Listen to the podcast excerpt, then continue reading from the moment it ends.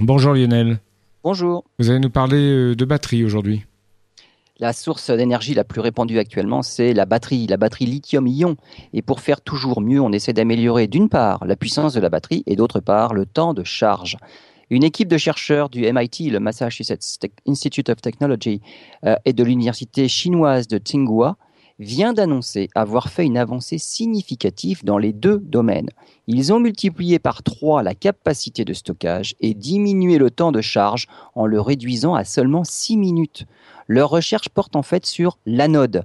Dans une batterie classique, l'anode est en graphite. Il offre un bon compromis entre une capacité de stockage suffisante et un coût de fabrication acceptable. Mais au fil des cycles charge-décharge, l'anode se dégrade, ce qui baisse les performances de la batterie et réduit sa durée de vie.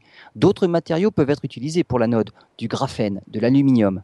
Dans un cas comme dans l'autre, les performances sont bien meilleures qu'avec une anode en graphite, mais le recours aux nanotechnologies rend le coût de telles batteries encore prohibitif pour envisager de passer à l'étape industrielle, mais ça va venir.